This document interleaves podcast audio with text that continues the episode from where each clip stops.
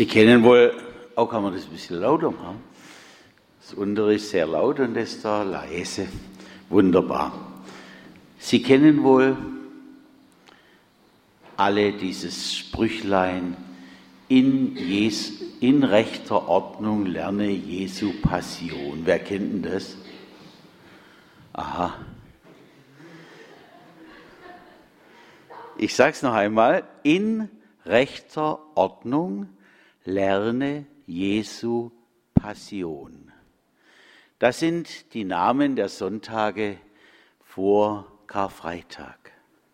In, in Vokavit, rechter, reminiscere, Ordnung, oculi, let, lerne, letare, Jesu, Judica und Passion, Palmsonntag. So kann man sich's, wenn man es vielleicht zehnmal gesagt hat, einprägen. Wir sind also schon fast am Ziel dieses Spruches angekommen. Judika. Wie heißt der nächsten Sonntag? Ja, wunderbar, den kennen wir alle. Und wir hören jetzt einen Text, bei dem einem mir jedenfalls das Lachen vergehen will. 1. Mose 22, die Verse 1 bis 13. Nach diesen Geschichten versuchte Gott Abraham und sprach zu ihm, Abraham, und er antwortete, hier bin ich. Und er sprach, nimm Isaak, deinen einzigen Sohn, den du lieb hast, und geh hin in das Land Moria und opfere ihn, dort zum Brandopfer auf einem Berge, den ich dir sagen werde. Da stand Abraham früh am Morgen auf und gürtete seinen Esel und nahm mit sich zwei Knechte und seinen Sohn Isaak und spaltete Holz zum Brandopfer, machte sich auf und ging hin an den Ort, von dem ihm Gott gesagt hatte. Am dritten Tage hob Abraham seine Augen auf und sah die Städte von ferne. Und Abraham sprach zu seinen Knechten, bleibt ihr hier mit dem Esel. Ich und der Knabe wollen dorthin gehen. Und wenn wir angebetet haben, wollen wir wieder zu euch zurück, zu euch kommen. Und Abraham nahm das Holz zum Brandopfer und legte es auf seinen Sohn Isaak. Er nahm aber das Feuer und das Messer in seine Hand. Und gingen die beiden miteinander. Da sprach Isaak zu seinem Vater Abraham, mein Vater. Abraham antwortete, hier bin ich, mein Sohn. Und er sprach, siehe, hier ist Feuer und Holz, wo ist aber das Schaf zum Brandopfer?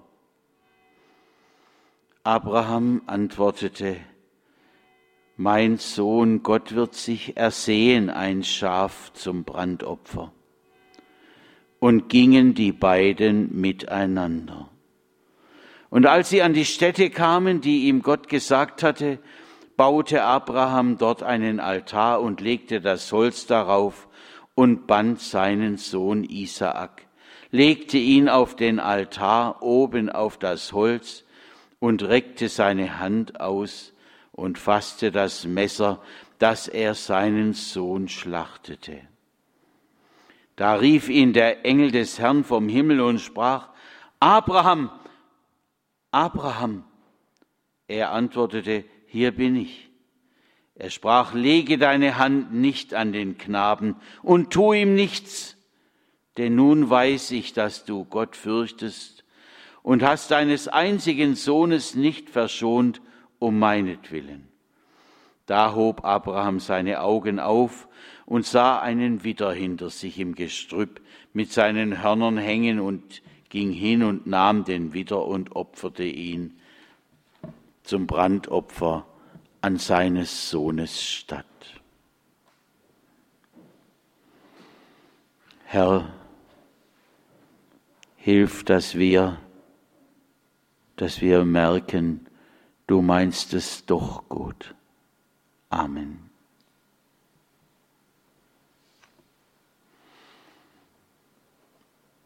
Damals, als Abraham und seine Frau Sarah noch in Haran wohnten, zusammen mit ihrer großen Familie, da hatte Gott dem Abraham versprochen, er wolle aus ihm ein ganzes und ein großes Volk machen. Jetzt hatte das alternde Ehepaar gerade mal einen gemeinsamen Sohn bekommen, Isaak. Und schon aus dieser Geschichte, die wir gerade gehört haben, spüren wir, die beiden verstanden sich gut. Auf Isaak ruhten alle Hoffnungen.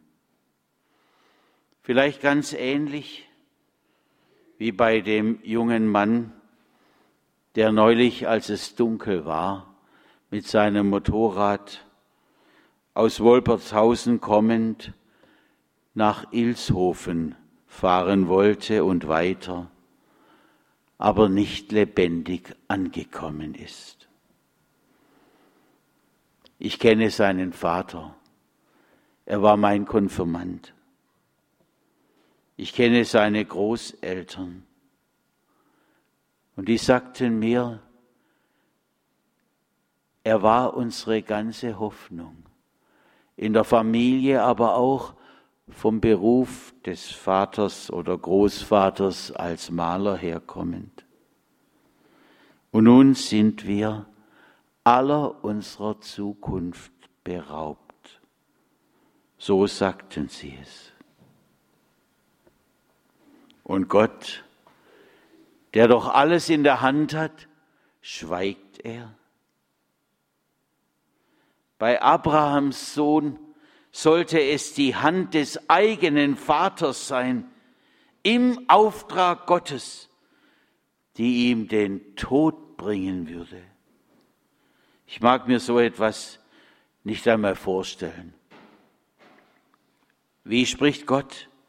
Nimm Isaak, deinen einzigen Sohn, den du lieb hast, und geh hin in das Land Moria und opfer ihn dort zum Brandopfer auf einem Berge, den ich dir sagen werde. Kann, darf Gott so etwas verlangen vom eigenen Vater? Immer kennen wir Gott doch als den, der Leben hervorbringt. Wir müssen uns nur umschauen in der Natur und unter uns Menschen. Und es ist auch der, der gesagt hat, du sollst nicht töten. Und jetzt soll der Vater seinen Sohn umbringen. Und warum? Warum soll der Junge sterben müssen, den eigenen Sohn töten? Das kann Gott doch nicht verlangen. Das ist unmenschlich. Und ist es nicht auch ungöttlich? Doch Abraham errichtet alles zusammen für das Opfer und sagt seinem Sohn, komm, wir gehen. Und was bitteschön sagt er seiner Frau Sarah? Die Bibel schweigt darüber.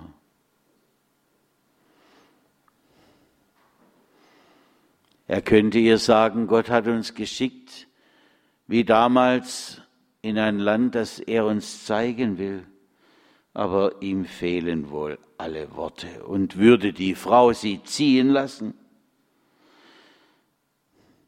Brutal, was da auf der Seele des einsamen Abraham liegt. Einsam mit diesem Auftrag.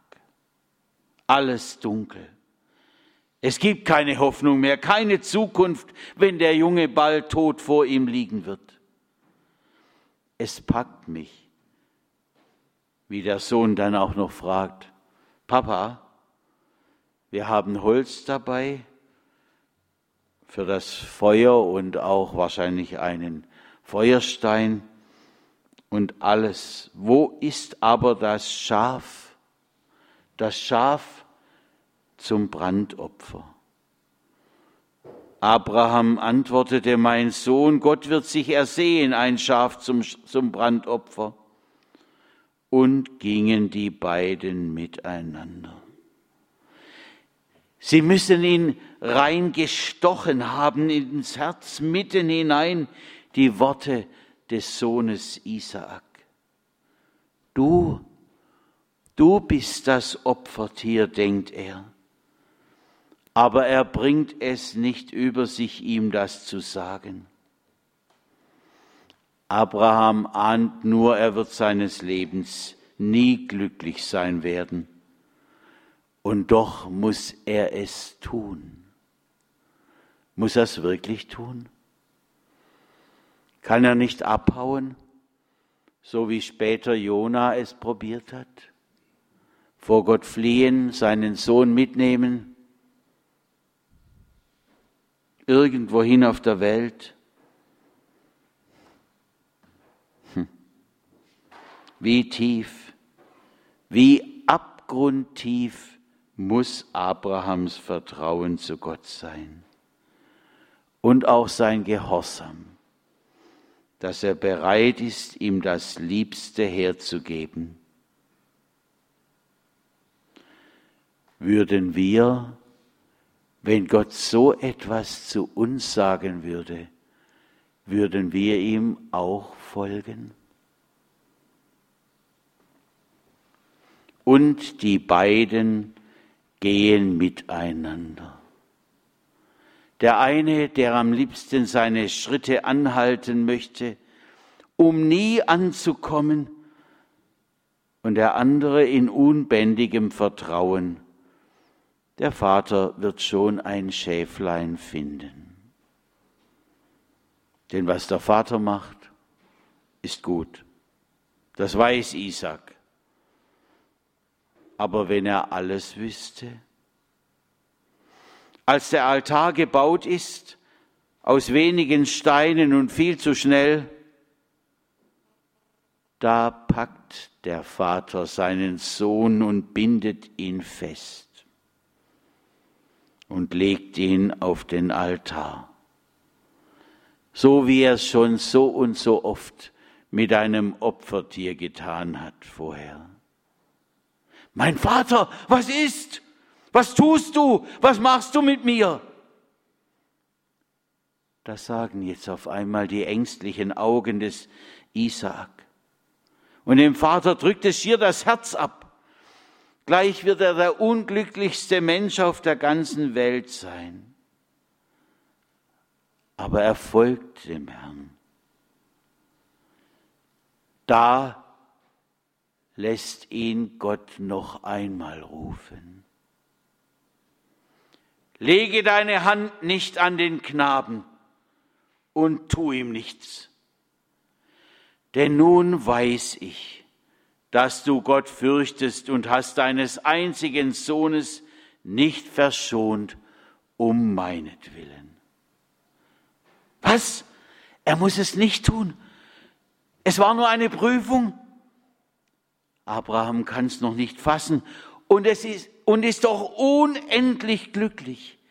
Es waren die schlimmsten Augenblicke seines Lebens und jetzt darf das alles abfallen von ihm.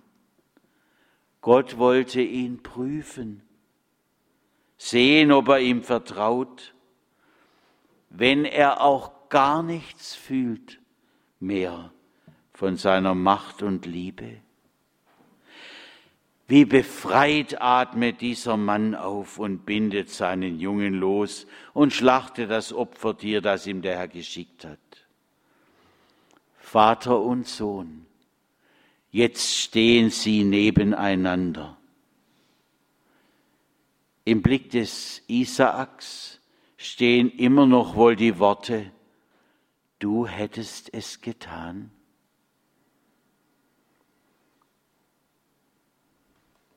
Wir gehen auf eine Zeit zu, wo genau das geschieht. und zwar ganz und ohne einen Abbruch. Gott der Vater selbst. Auch er hat seinen Sohn unbändig lieb. Ich und der Vater sind eins, sagt der Sohn einmal. Und doch weiß er, weiß Gott, ich kann ihn nicht verschonen. Er muss ihn hergeben, er muss ihn opfern. Mit weniger reicht es nicht, uns Menschen, jeden von uns, aus den Folgen unserer Schuld zu lösen. Jesus, der geliebte Sohn, muss sterben. Und wenn wir dann noch hören, dass Jerusalem und Golgatha genau in diesem Land Moria liegt, in das der Herr den Abraham schickt, dann denken wir doch, all das, was wir gerade gehört haben, ist wie ein Vorbote. Ein Vorbote dessen, was zwischen Gott dem Vater und Jesus, seinem Sohn, stattfindet. Wer könnte den Zusammenhang übersehen zwischen Abraham und Gott selbst? Und wer verstünde jetzt nicht, was in Gott vorgehen muss in den Ereignissen vor und um Golgatha? In einer Liedstrophe heißt es einmal, das hat er alles uns getan, sein Großlieb zu zeigen an. Und wir im Konformantenunterricht lernen,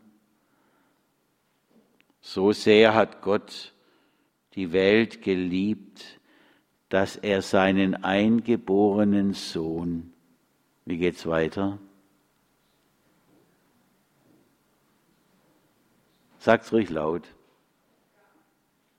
damit alle, die an ihn glauben, nicht verloren werden, sondern das ewige Leben haben. Das alles steht in diesem kurzen Vers, den wir am Anfang des Unterrichts miteinander gelernt haben. Wir können nichts anderes als Gott dankbar sein und ihm vertrauen wenn wir auch manchmal gar nichts fühlen von seiner Macht. Gehorchen bedingungslos, auch in der Nacht. Amen.